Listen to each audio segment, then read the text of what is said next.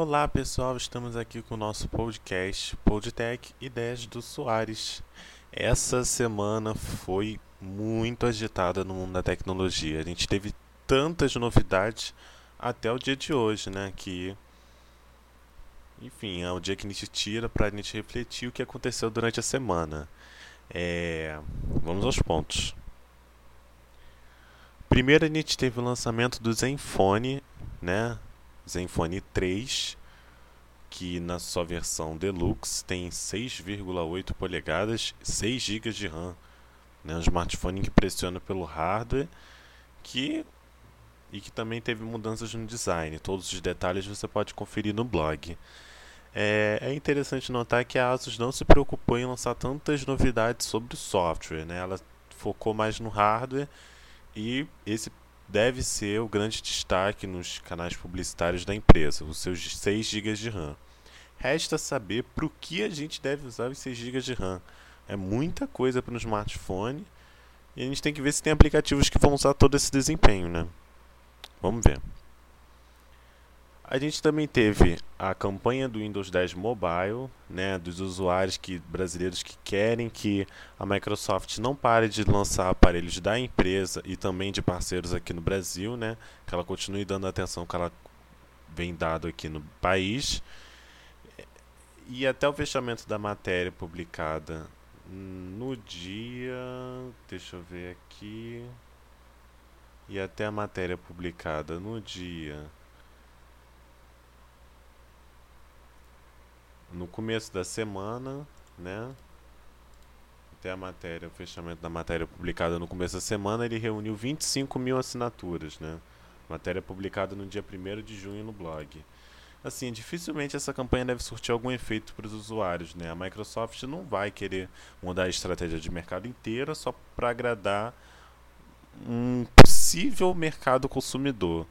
É, a situação da empresa aqui no Brasil é complicada e ela deve manter sua estratégia. Dificilmente a gente deve ter uma mudança quanto a isso. O Brasil e a Índia estão fora e só alguns parceiros dela devem vir para cá. O problema é que esses parceiros são empresas geralmente não tão conhecidas do público e que geralmente iriam se arriscar a entrar num país que está em crise, né? É, também tivemos é, outra notícia que foi a Sony que anunciou a queda na venda em 20% na venda de aparelhos de smartphone Xperia, né? A Sony Mobile anunciou no seu relatório fiscal.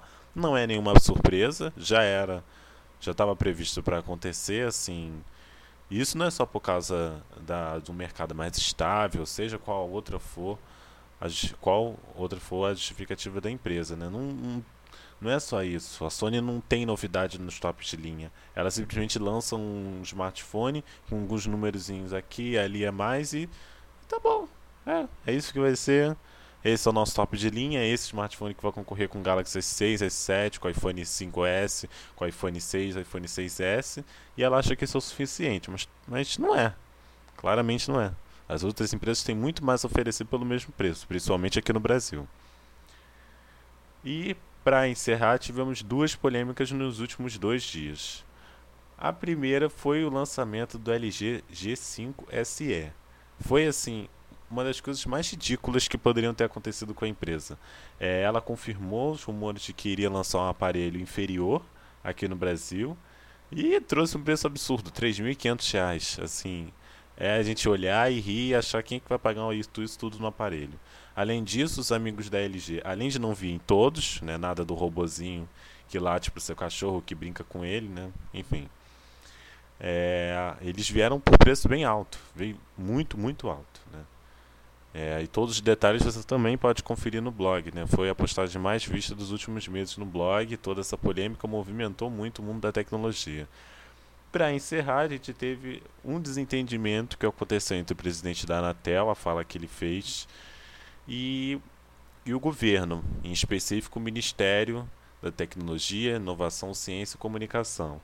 É, enquanto o presidente da Anatel disse que não pode fazer nada quanto ao limite de internet, o governo disse que a Anatel pode sim. A Anatel tem que proibir o limite da internet fixa e deve promover o debate não podendo autorizar o limite da internet.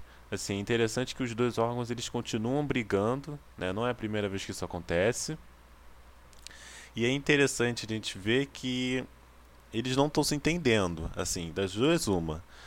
Ou exonera o presidente da, da Anatel, ou eles chegam como um acordo, porque não dá para você ver o governo mandando a Anatel fazendo uma coisa e o presidente da Anatel tendo um posicionamento diferente da ordem dada pelo ministério.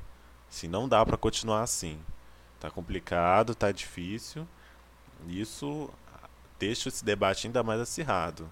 É, seria interessante também se o presidente Anatel não falasse nada, né? O silêncio dele é um poema. Né? Seria bom também isso, porque toda vez que ele abre a boca parece que ele defende as operadoras e o seu limite de internet, né? Complicado, difícil a situação. E é isso, pessoal. Esse foi o nosso mais nova edição, né, do podcast. E é isso. Espero criar mais alguns quadros. Semana que vem tem Traz a Pipoca. Com o filme. Com a estreia do filme Truque de Mestre 2. E a gente vai inaugurar nosso quadro aqui de cultura. Vamos comentar sobre cultura aqui no Podtech também. Tá bom? Tchau, tchau. Até a próxima.